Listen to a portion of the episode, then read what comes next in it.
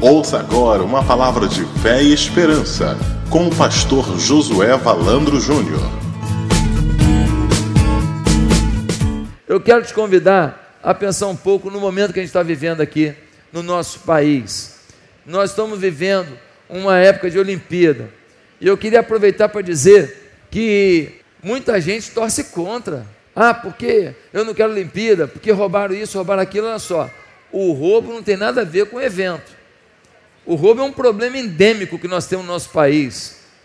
Todo mundo rouba o tempo inteiro nas políticas desse Brasil. Isso é um problema, isso não tem nada a ver com a Olimpíada. A Olimpíada é uma benção. É uma benção, porque o esporte é uma benção.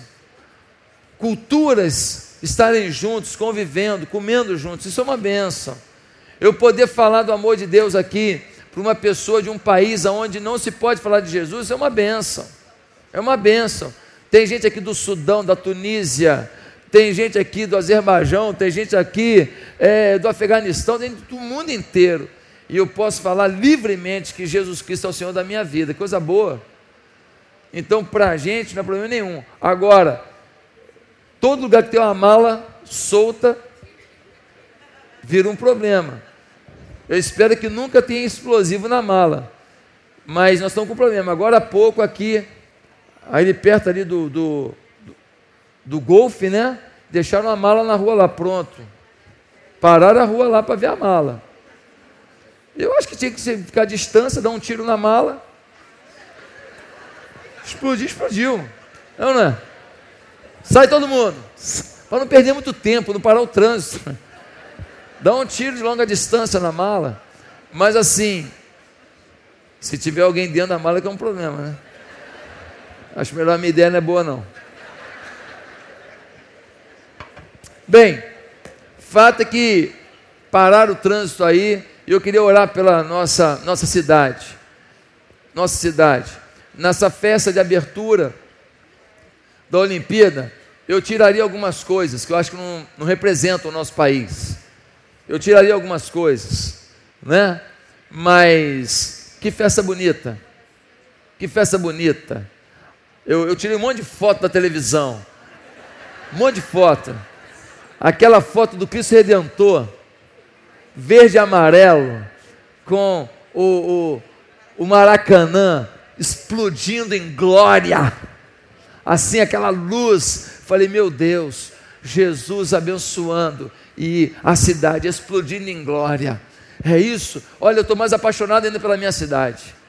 Né? Eu estou mais apaixonado ainda. Primeiro que eu fui assaltado. E depois, e depois, essa abertura foi linda. Então, queridos, eu não vejo a hora de ter igreja em tudo quanto é canto da cidade.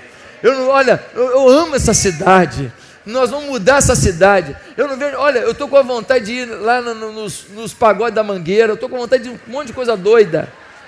Eu estou assim para interagir com o meu povo. Eu posso pensar diferente, mas eu tenho que amar o meu povo. E nós temos que amar o nosso povo. Eu tô, estou tô doido para ver uma igreja nossa lá, lá na Cidade de Deus.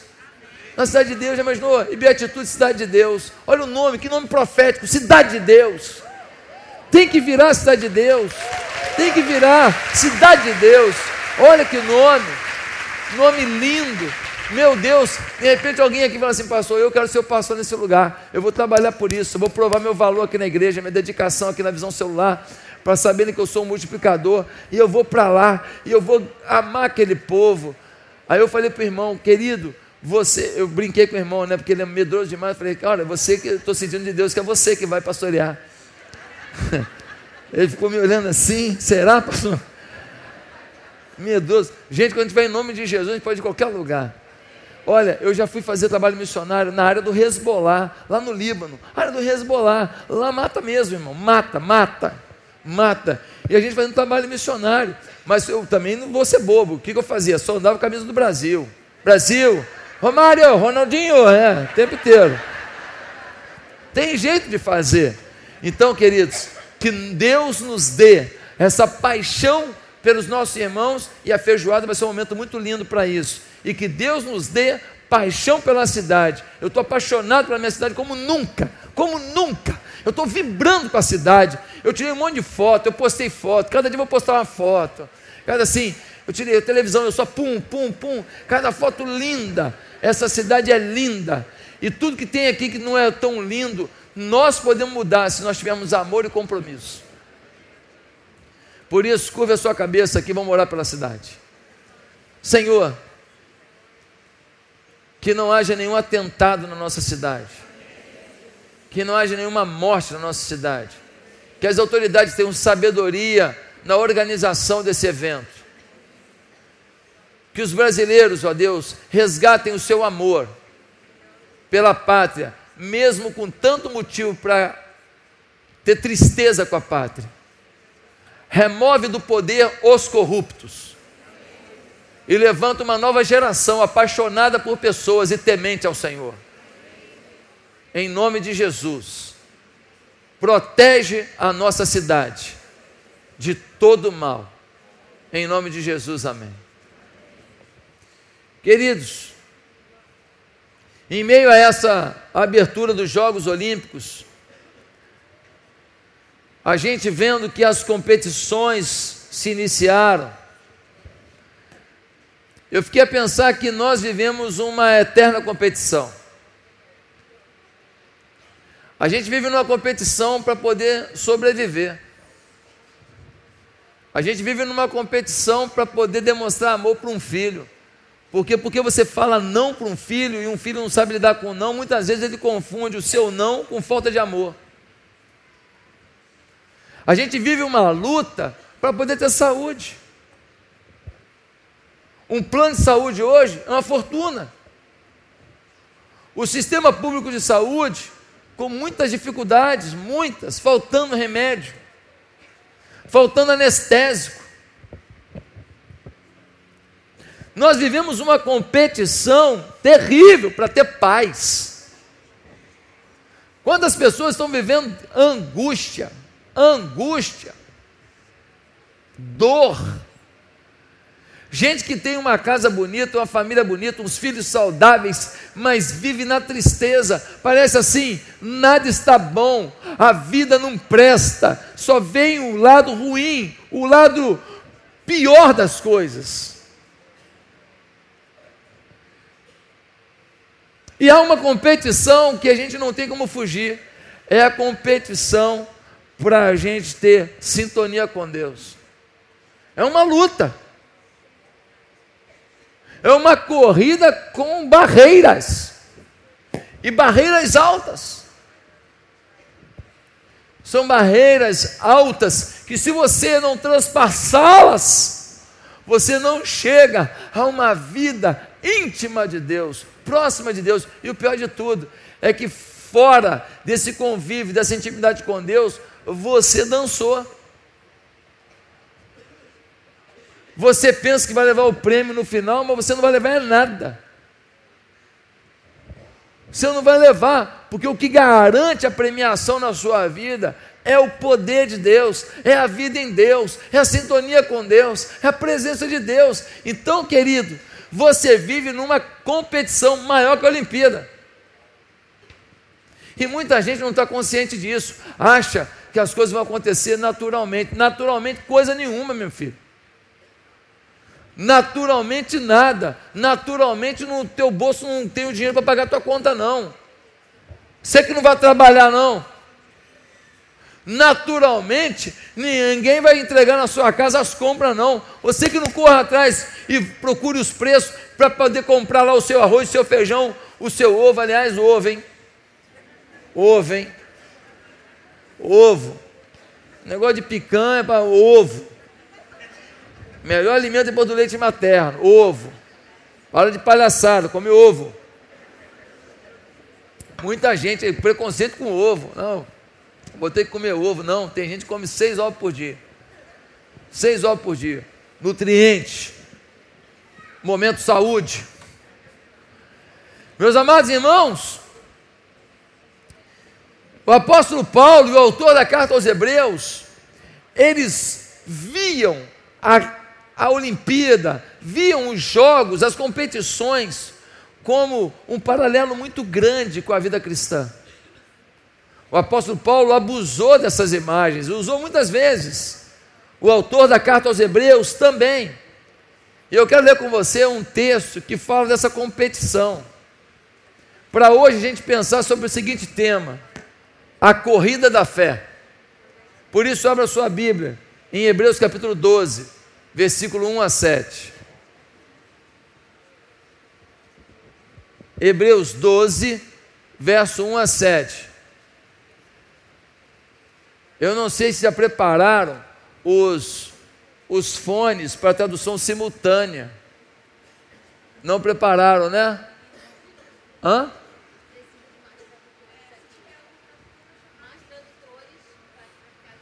Mais tradutores. Queridos, se tiver mais gente que fala inglês aí para ajudar, nós temos uns queridos irmãos aqui de várias nacionalidades conosco hoje. E eu queria que eles ficassem de pé um momentinho aqui esses nossos visitantes fazendo um trabalho missionário aqui, por favor. Queria uma salva de palmas para a igreja, para eles.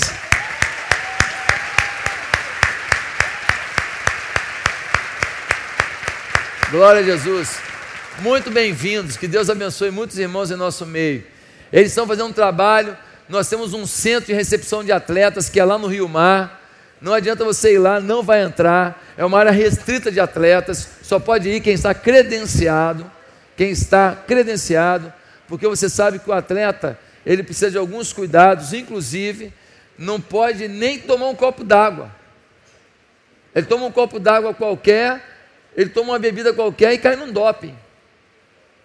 Então é uma área restrita por causa da, da legislação mesmo. E então só pessoas credenciadas. O pastor Leandro está coordenando isso. E se você fala inglês, você pode sentar do lado de irmãos, até para poder falar no ouvido e não ficar falando muito alto, que atrapalha o outro que está do lado, fica uma bagunça, um monte de gente traduzindo. Então precisa ajudar ali. Ajudar. E treine o seu inglês um pouco. E chupa uma bala de hortelã, você vai traduzir de perto. Bem. Hebreus capítulo 12. O sermão ninguém lembra, essas coisas lembro depois. Vamos lá. Hebreus 12, versículo 1 diz assim: Portanto, também nós, uma vez que estamos rodeados por tão grande nuvem de testemunhas, livremos-nos de tudo que nos atrapalha e do pecado que nos envolve, e corramos com perseverança a corrida que nos é proposta, tendo os olhos fitos em Jesus, Autor e Consumador da nossa fé ele, pela alegria que lhe fora proposta, suportou a cruz, desprezando a vergonha, e assentou-se à direita do trono de Deus. Pensem bem naquele que suportou tal oposição dos pecados, dos pecadores, contra si mesmo, para que vocês não se cansem nem desanimem. Na luta contra o pecado, vocês ainda não resistiram até o ponto de derramar o próprio sangue.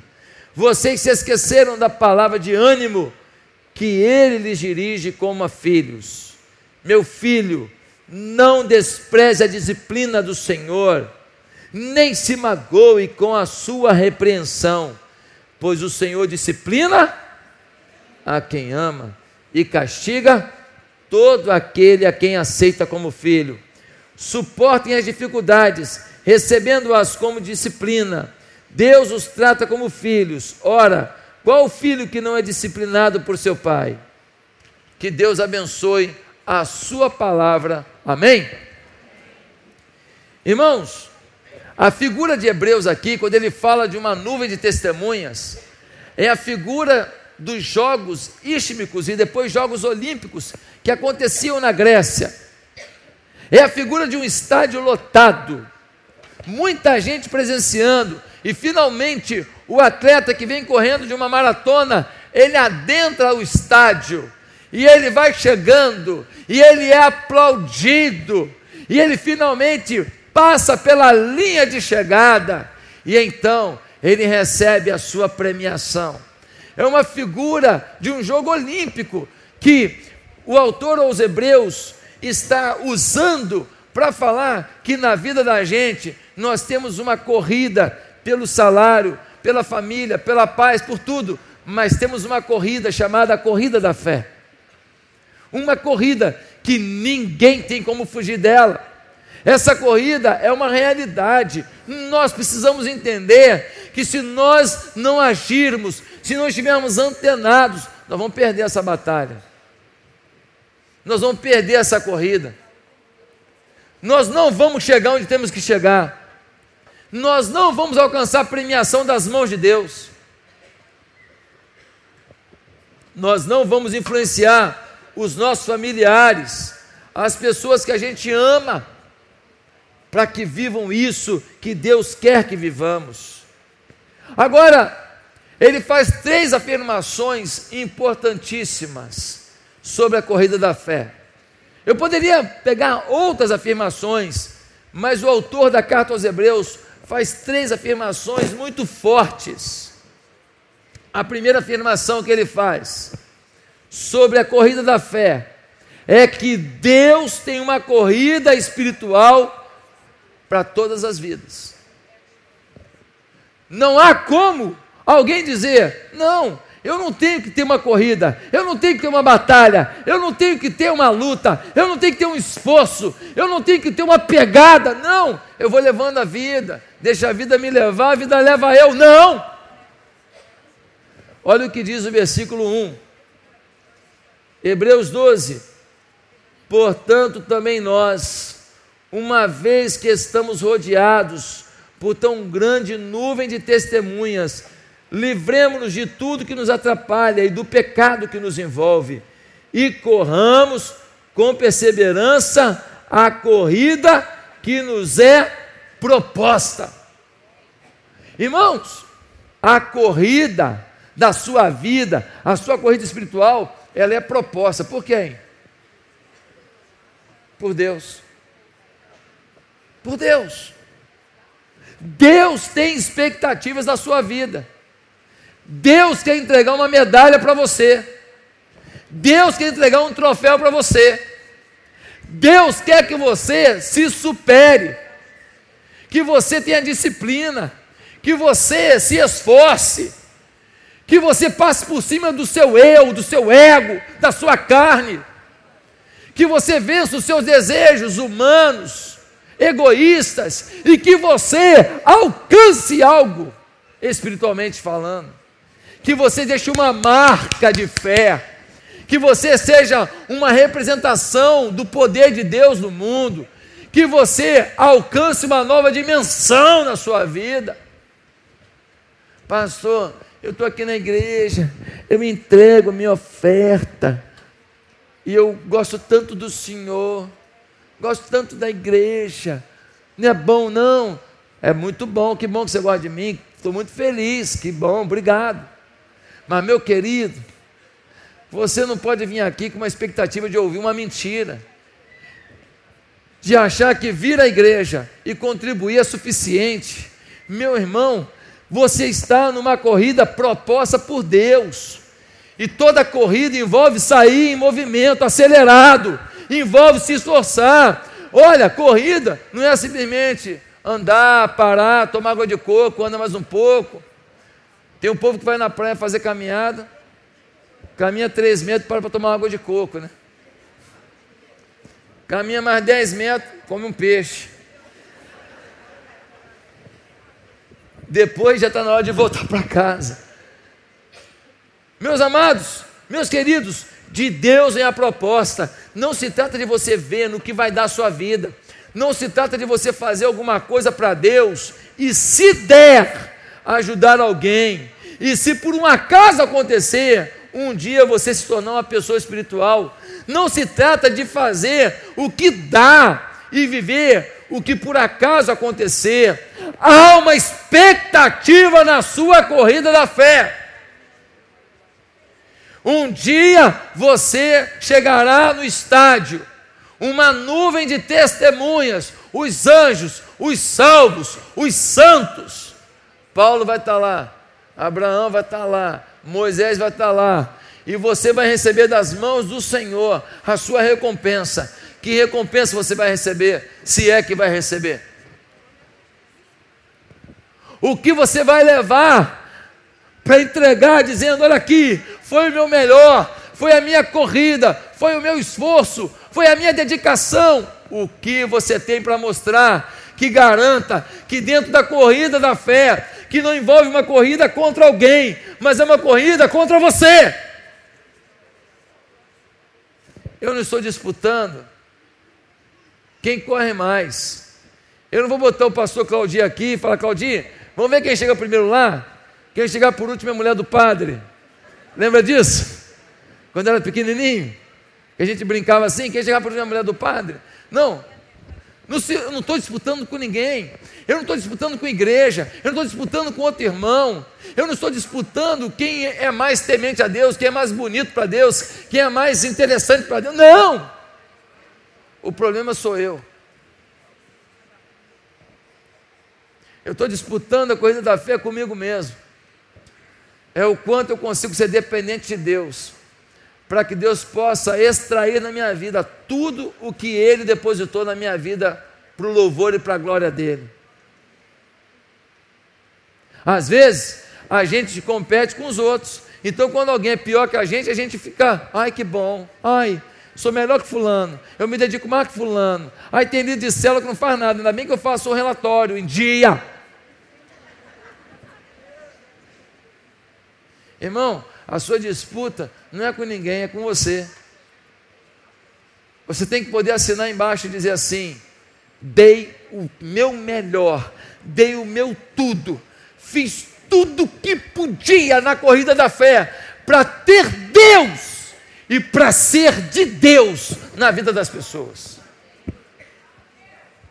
É como um, um Deus fez você e Ele fez um projeto para você e é como se fosse uma caça ao tesouro. Só que nessa caça ao tesouro, Deus te dá um mapa. E em cada lugar que você chega, você já ganha alguma coisa. Você ganha alguma coisa. E você chega em outra etapa da sua vida, você ganha mais uma coisa. Até que você chega diante do trono de Deus. Ou pela sua morte, ou pelo arrebatamento da igreja. E finalmente você ganha a coroa da justiça.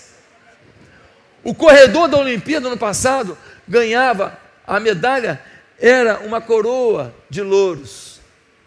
E ele ganhava aquela coroa. Por isso que a Bíblia diz, o apóstolo Paulo diz, que você vai ganhar a coroa da justiça. Um dia eu vou chegar diante de Deus e ele vai falar assim: e aí, Josué? O que, que você acha que foi a sua vida? Eu estou aqui com a tua coroa porque você decidiu viver para mim, decidiu na corrida da fé vencer os obstáculos, decidiu vencer as dificuldades, decidiu se superar, recebe a coroa da justiça. E aí ele vem na sua cabeça e fala assim: ó. Ah, meus amados irmãos, quantas pessoas ainda não entenderam isso? Tem uma obra clássica escrita no século 17, por John Bunyan. É um livro, um dos livros mais vendidos do mundo, o título O Peregrino. E nesse livro, O Peregrino, ele conta uma história, um romance. E aquela pessoa, aquele servo de Deus, o peregrino pelo mundo, ele vai avançando e a busca dele, a etapa final na vida dele, a chegada triunfal na vida dele é a cidade eterna. E então o peregrino, ele entende que ele é peregrino aqui. Ele não tem casa definitiva aqui. Ele não será validado por Deus pela casa que ele morou aqui, pelo carro que ele usou aqui, pela roupa que ele tinha aqui, pelo dinheiro na conta bancária daqui. Ele será validado pelo que ele viveu para Deus aqui, porque ele era peregrino. Ei, você é peregrino, peregrino, corra! Corra a corrida da fé, dê o seu melhor. Um dia você vai entrar na cidade eterna. Ah, meus amados irmãos, será que nós temos vivido isso? Um jovem estava preso, um jovem temente a Deus, e chegou a hora da execução dele. Ele estava preso simplesmente porque amava Deus, e naquele país era proibido amar a Jesus, amar a Deus, ser um cristão. E então, na hora em que ele estava indo agora para ser executado, ele queria deixar uma marca, ele queria deixar uma marca pra, naquela prisão, para que todo mundo que entrasse ali visse que aquela execução não roubou dele a certeza de que ele correu com dignidade a corrida da fé. Sabe o que ele fez? Ele mordeu o pulso até sangrar. E quando o sangue começou a sair, ele com seu dedo foi pintando na parede e escreveu Apocalipse 2:10: Ser fiel até a morte e dar-te-ei a coroa da vida. Quando as pessoas chegaram naquela prisão, viram escrito a preço de sangue: ser fiel até a morte e dar-te-ei a coroa da vida. Meu amado irmão, você tem vivido isso? Você é fiel até a morte? Ou você é fiel até a primeira fofoca? Ou você é fiel até o primeiro contratempo na igreja? Você é fiel até o primeiro problema na igreja? Você é fiel à primeira decepção com alguém? Até onde você é fiel? Você é fiel até a morte? Ou você é fiel até uma fatalidade, uma barreira, um obstáculo que baixava você pular, saltar e seguir em frente? Percebe a diferença de quem entende que sua vida tem um alvo? Percebe a diferença de gente que não está no meio do povo de Deus apenas para estar no meio do povo de Deus, mas está aqui pela corrida da fé. Tem gente que está aqui me ouvindo, está aqui na igreja um tempão, um tempão. E você até hoje não discipula ninguém. Até hoje você não discipula ninguém. E você quer discipulado. Você quer apoio, você quer gabinete. Você não discipula ninguém. Querido, querido, em nome de Jesus, o que você vai falar para Jesus de você não cuidar de uma vida? Uma vida. O que você vai falar? Não, eu não cuidei de ninguém. Eu estava muito ocupado com as minhas coisas. Eu estava ocupado com os meus afazeres, com os meus trabalhos. Como? Como você não discipula uma vida? Alguns aqui falam bem a beça, dirigem bem a beça, nem precisava disso tudo para dirigir uma célula, mas você não quer compromisso. Você não quer compromisso. Pastor, você vai continuar me amando? Vou continuar te amando com compromisso, sem compromisso, com pecado. Amor é o que não vai faltar pela sua vida, mas o meu amor não pode deixar de falar para você o que é fruto do amor. Você só vai avançar na vida se você arregaçar a manga e disser a corrida da fé comigo mesmo. A corrida da fé é comigo mesmo. Você precisa viver esta corrida da fé intensamente. O tempo urge, o tempo é curto. Irmãos, não vai demorar muitos anos para não ter mais condição de habitar na terra. As calotas polares estão derretendo o nível dos mares está subindo. Gente que mora na beira da praia vai perder tudo ao longo dos anos. Os mares vão invadir. Não vai ter condição de alimento. Tem um dia final esse planeta. Ele não aguenta. A população dobra, dobra, dobra o tempo inteiro. Os gases poluentes são jogados o tempo inteiro. Ninguém quer abrir mão do seu crescimento econômico. Na nossa Amazônia, eles queimam estádios de futebol. O dia que a Amazônia acabou, acabou o mundo. O pulmão do mundo é a Amazônia. Irmão, nós não estamos entendendo que a ganância do homem está destruindo a sua própria capacidade de viver.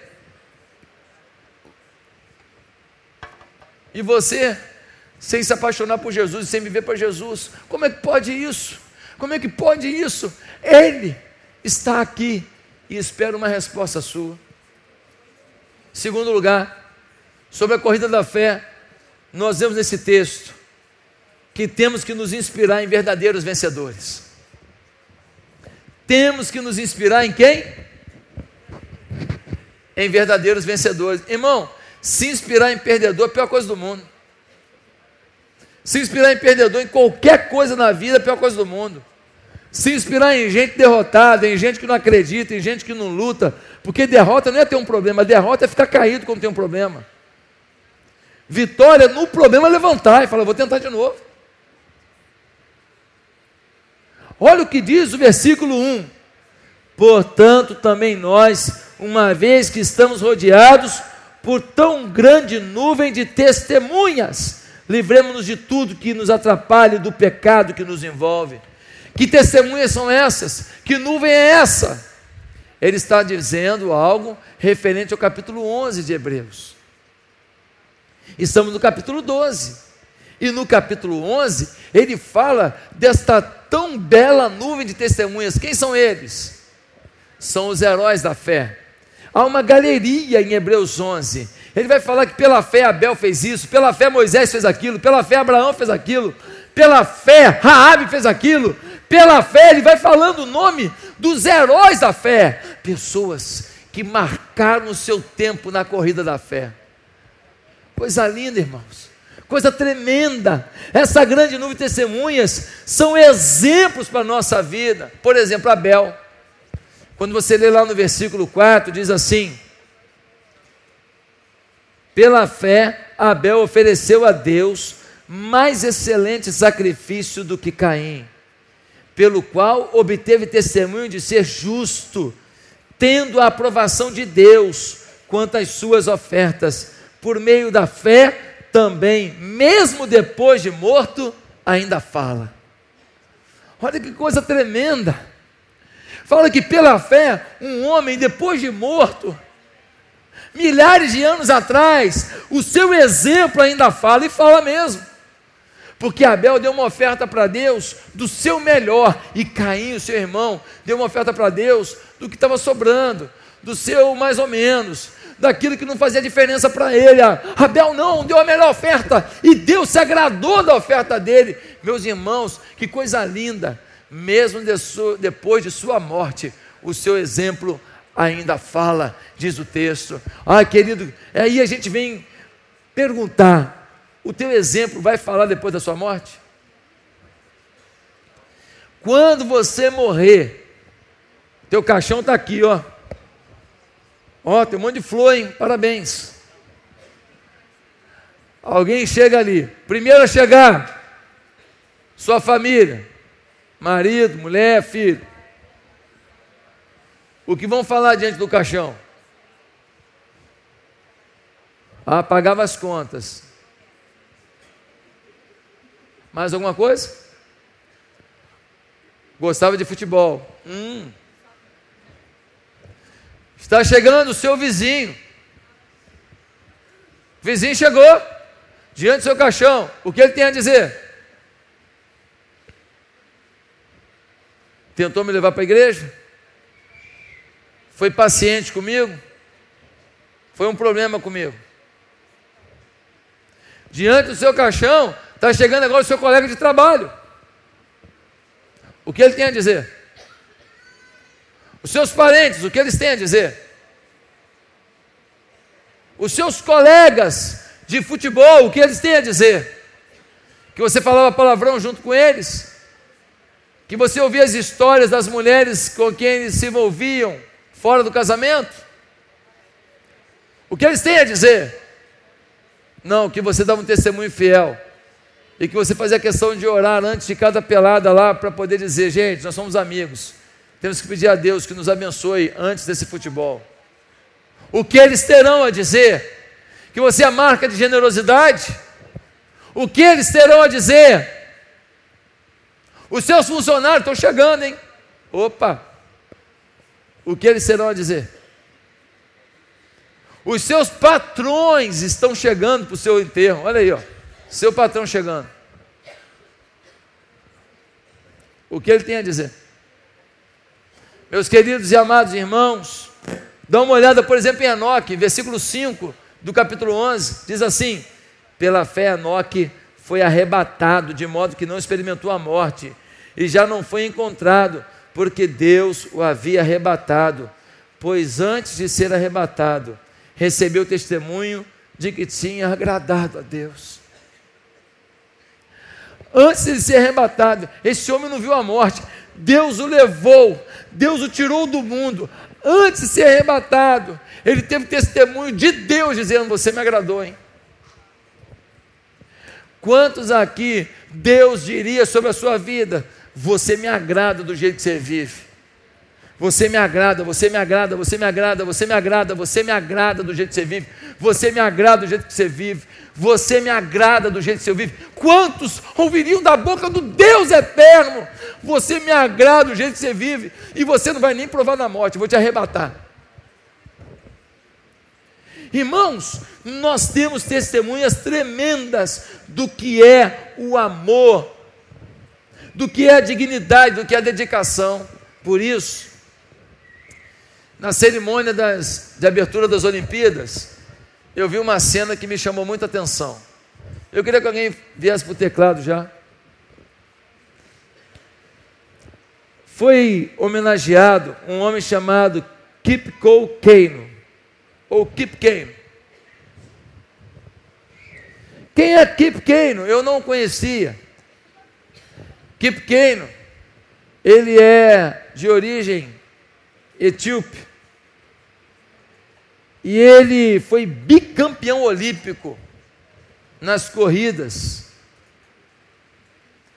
Esse homem foi o homem que iniciou um processo de preparação de atletas daquele país, formando campeões olímpicos.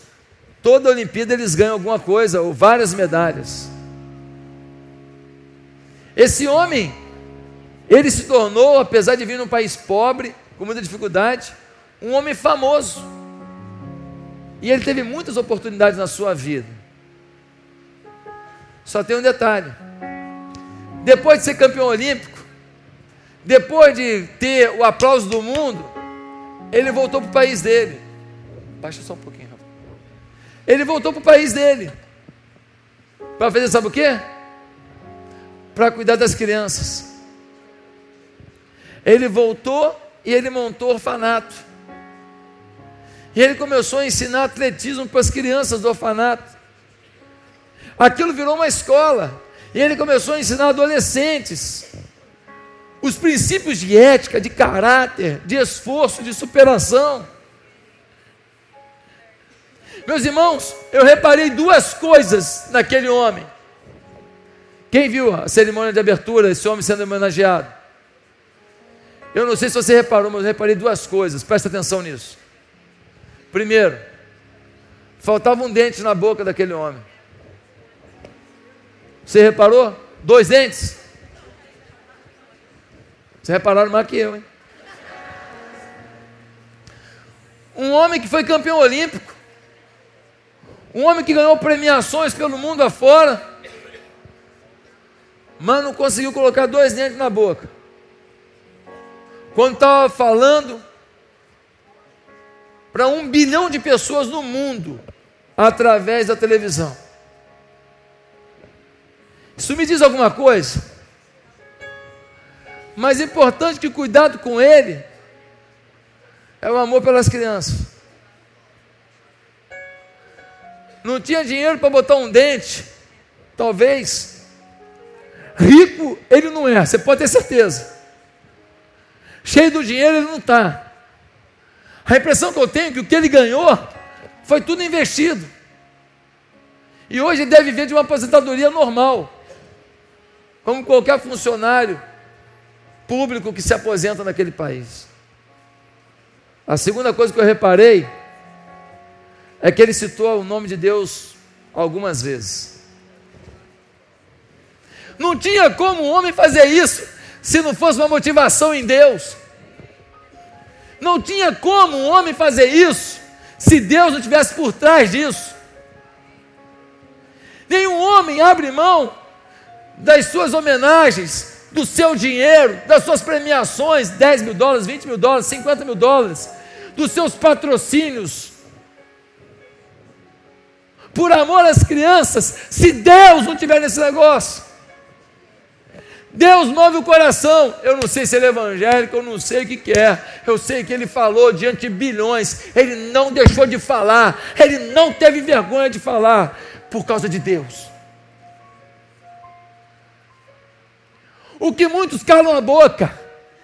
O que muitos têm vergonha de falar. Não, está passando isso aqui para todo mundo, para o mundo muçulmano, para o mundo cristão, para o mundo é, é, budista. Não, eu vou ser ético. Ele falou: não, vou falar a minha, minha verdade. Ele estava ganhando um prêmio novo de atletas olímpicos que viraram referências de humanidade, referência de cuidado com a população, referências de visão, de, de cuidado com as crianças, com os pobres, com os necessitados. Esse homem é uma lenda viva. Mas ele falou por quê? Por causa de Deus. E aí eu venho para a última parte, terceiro ponto dessa mensagem. O que nós aprendemos sobre a corrida da fé? Primeiro, que Deus tem uma corrida espiritual para a sua vida, não fuja. Segundo, que temos que nos inspirar pelos verdadeiros vencedores. E nós temos exemplos na Bíblia de gente que mudou a história. Abel, Raabe, Moisés, Abraão, homens que marcaram seu tempo pela sua fé. Mas em terceiro lugar, eu quero afirmar que o ponto de partida e o ponto de chegada da corrida da fé é um só: Jesus. O ponto de partida é Jesus. O ponto de chegada é Jesus. Ele é o Alfa e o Ômega. Ele é o início e o fim. Olha o que diz o versículo 2 e 3: Tendo os olhos fitos em Jesus, Autor e Consumador da nossa fé, Ele, pela alegria que lhe fora proposta, suportou a cruz, desprezando a vergonha, e assentou-se à direita do trono de Deus. Pensem bem naquele que suportou tal oposição dos pecados contra si mesmo para que vocês não se cansem e não desanimem. Irmãos, na corrida da fé, bate desânimo. Na corrida da fé, dá uma sensação de que já fiz muito, ou então que não vale a pena fazer. Na corrida da fé, a gente olha para alguém que é homenageado fazendo pouco, e a gente às vezes se sente traído por não ter nenhum reconhecimento fazendo muito. Na corrida da fé, tem gente que fala na sua cara o que você nunca imaginou ouvir, nem do capeta.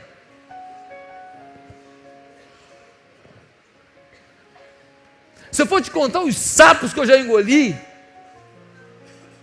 Deus me ajuda a deglutir esse sapo boi. A garganta ficou desse tamanho. O sapo aqui empacado. E eu pulando, desce sapo miserável. Na corrida da fé, tem gente que duvida do seu coração. Ah, você quer ser líder de célula para aparecer? Quer ser supervisor para quê? Para mandar? Quer ser líder de ministério para quê? Para chamar atenção? Na corrida da fé, você tem problemas pessoais. E gente ímpia não tem o problema que você tem. Você com dificuldade financeira e o outro ímpio, maldito, na mão do inferno, roubando criança, mas cheio de dinheiro, com um carrão bonito e você passando aperto. Na corrida da fé, dá uma impressão de que às vezes não vale a pena. Aí vem o autor da carta aos Hebreus dizer aqui, ó, tenha os olhos fitos em Jesus, hein?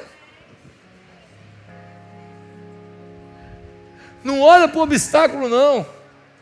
Você já viu um corredor de uma corrida de 400 metros com obstáculos? Você já viu isso? Como é que ele faz?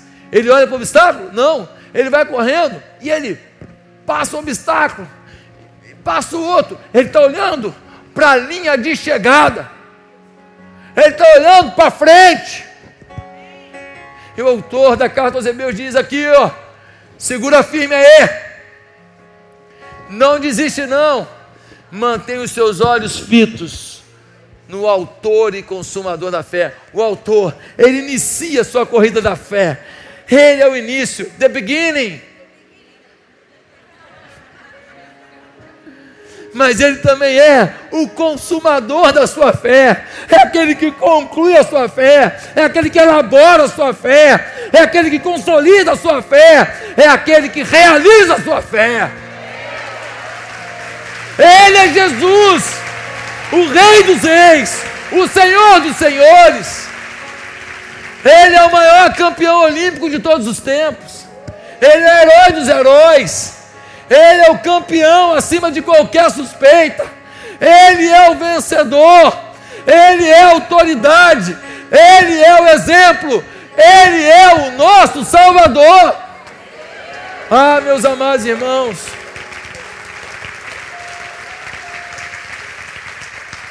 Quando você for tentado a desistir da corrida da fé, porque teu filho está com problema, quando você for tentado a desistir da corrida da fé, porque tua mulher está com problema, porque teu bolso está com problema, quando você for tentado a desistir da corrida da fé, porque alguém está te perseguindo, aqui, lembra do que o herói dos heróis, o maior campeão olímpico de todos os tempos, passou. Dá uma olhada no que ele suportou.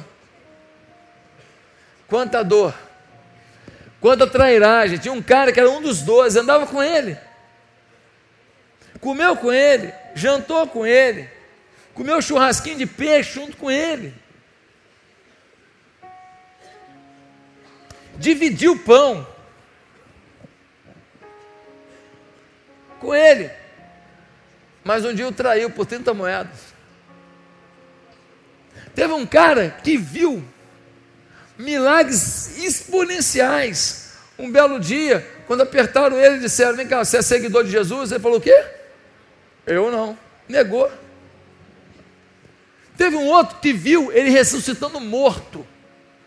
Mas quando Jesus foi para a cruz e morreu, ele ficou em depressão. Falaram para ele: Jesus ressuscitou. O que, que ele disse? Só acredito vendo. E Jesus já tinha falado que em três dias ressuscitaria. Ele não lembrou de uma palavra mais de Jesus. A sua depressão cegou o seu entendimento espiritual. Meu amado irmão, existem três coisas que podem acabar com você na corrida da fé, olhando para Jesus e fazendo para Jesus, não é para Josué, é para Jesus.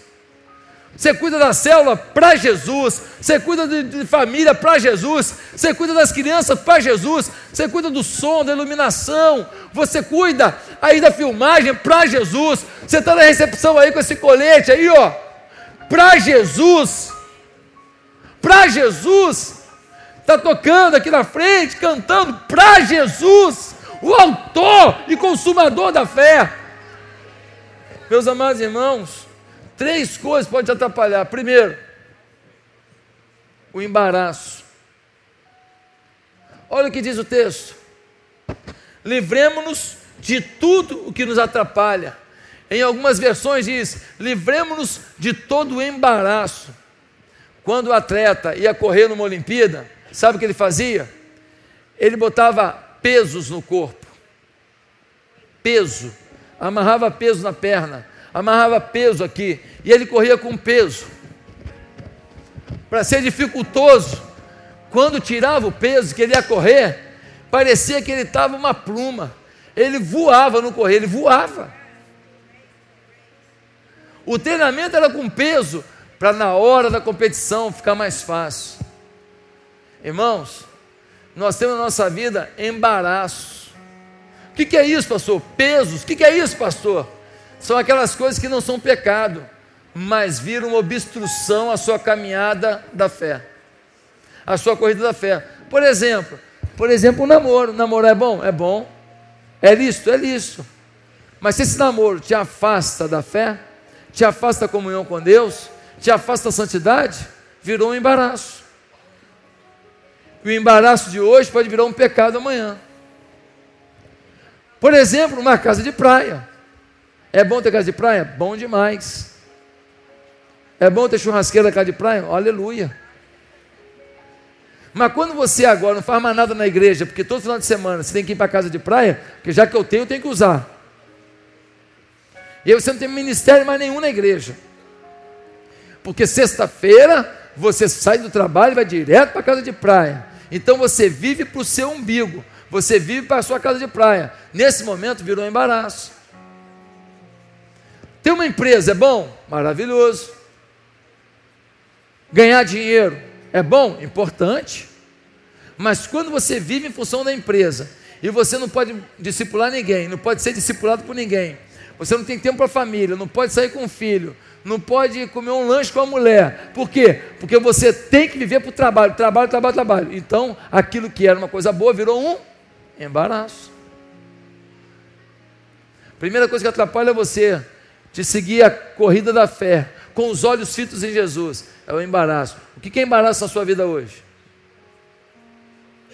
Segunda coisa, o pecado. Segunda coisa que faz você não olhar para Jesus é o pecado. O pecado cega. E quando a gente fica cego, a gente não enxerga aonde Jesus está, o que ele está falando, qual a condução dele. Uma pessoa que está envolvida sentimentalmente com uma pessoa no pecado, essa pessoa está fora da vontade de Deus. Uma pessoa envolvida no pecado por dinheiro, ele não consegue viver a honestidade. Uma pessoa envolvida com o pecado para alguma área do seu da sua fama, então ele faz de tudo para estar perto de pessoas famosas, faz de tudo para poder ser reverenciado, ele perde a sua humildade, perde a sua condição de servo. Servo. Ele esquece que Jesus lavou o pé das pessoas, pé imundo, cheio de, de caraca, cheio de machucadinho, porque a rua não era toda bonitinha, batia na pedrinha, fazia aqueles machucadinhos, ia depois ficando aquela crosta de sujeira naqueles machucadinhos, nojento, micose no pé, a rodo, os pés tudo cheio de pereba, cheio de machucadinho, cheio de coisa. Jesus pega e vai lavando um pé por um a um, um a um. E você quer o quê? Mas tem uma terceira coisa que atrapalha a sua caminhada da fé. O texto diz: livremos de tudo que nos atrapalha e do pecado que nos envolve e corramos com perseverança. Terceira coisa que tira você do foco da fé é a falta de perseverança. Ah, minha célula eu vou fechar porque não está vindo gente. Ué, faz sozinho. Tem gente que começa uma igreja sozinho, você não pode começar uma célula sozinho, por quê? Ah, o ministério tal está tendo problema aqui na igreja. Vou mandar uma carta falando um monte de atrocidades. Você está sendo criança. Está sendo criança. Supere as adversidades. Procure apoio. apoio. Faça para Deus. Faz o melhor possível. Não dá para fazer uma coisa hoje, faz amanhã. Mas vai lutando. Ah, vou desistir da minha família, estou brigando muito com a minha mulher. Você é frouxo. Você é frouxo. Você acha que vai ter alguma mulher que você não vai ter problema? Você acha que vai ter algum homem que você não vai ter problema? Pastor, você não sabe da minha vida. Olha só, não sei. Só sei como que você tem que viver a sua vida. Agora, se a pessoa desistiu, jogou a toalha, não quer mesmo, aprontou, arrumou outra mulher, foi morar com outra mulher, não sei o que lá, aí é decisão dele. Agora, nós não podemos entregar nossa família por causa de uma adversidade, por causa de um momento difícil, sem a gente ter consciência que nós fizemos tudo tudo que era possível em oração, em jejum, tudo, dando a comidinha na mão, dando amor, levando ela para jantar, trazendo uma flor, tudo, você fez tudo. Se você fez tudo, tudo bem. Mas se você não fez tudo, baixa a sua bola, se submeta a Deus e peça que Deus traga de volta a sua família. Ah, meus amados irmãos, quero terminar dizendo que um casal sofreu um acidente de avião. E nesse acidente, os dois ficaram hospitalizados muito tempo. Muito tempo. Finalmente o marido e a mulher saíram do hospital. Muitos meses depois, ele disse: Eu ganhei uma nova vida. Olha, eu ganhei uma segunda chance. Vou fazer o melhor que eu posso com essa segunda chance. Ela disse: Eu quase morri. Sair de casa é muito perigoso. Não quero mais sair de casa. Se entregou à depressão. Temos duas posturas diante do mesmo incidente. Um teve gratidão a Deus e decidiu se superar. O outro deu lugar à angústia e decidiu se entregar. Eu queria te convidar nessa noite, nessa manhã, a se curvar diante de Deus e perguntar o que, eu tenho feito para Deus. Eu tenho feito meu melhor? Como você está na caminhada da fé? Você está se superando? Se depender de você, aonde essa igreja vai chegar? Eu tenho um desafio para você. Nós estamos em torno de 6 mil pessoas em células. Nós estamos em torno de 6 mil pessoas em células. Quando eu comecei a fazer a reunião com os supervisores, nós estávamos quase 5, pouquinho mais de 5, menos de 5. Significa que praticamente nós já aumentamos mil pessoas frequentando as nossas células nesse período.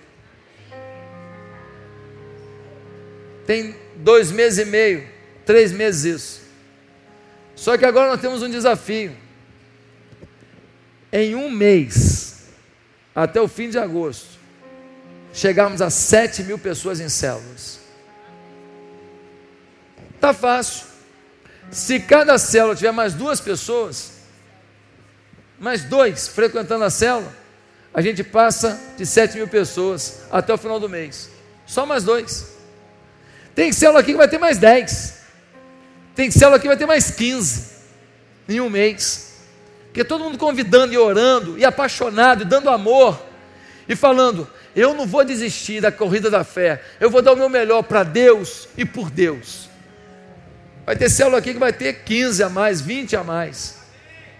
Mas se cada célula aqui tiver duas pessoas a mais em um mês frequentando a célula, a gente passa de 7 mil pessoas em células até o final de agosto.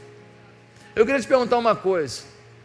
Deus plantou esse alvo no meu coração e disse que era possível. Você recebe esse alvo no seu coração e diz que é possível? Sete mil pessoas sendo tratadas por Deus sendo amadas por Deus nas nossas células até o final desse mês. Nós já botamos nos últimos dois meses, meio, três meses, mil a mais, mais de mil a mais. Só falta mil, milzinho. Milzinho. Somos 700 células. Para milzinho, duas pessoas por célula, só isso. Porque se nós amamos a cidade, nós temos que declarar quem nós somos para a cidade. A influência da igreja tem que chegar para toda a cidade. Nós temos que impactar a cidade. Você está nisso comigo? Se você está nisso comigo, queria que você ficasse de pé, nós vamos orar.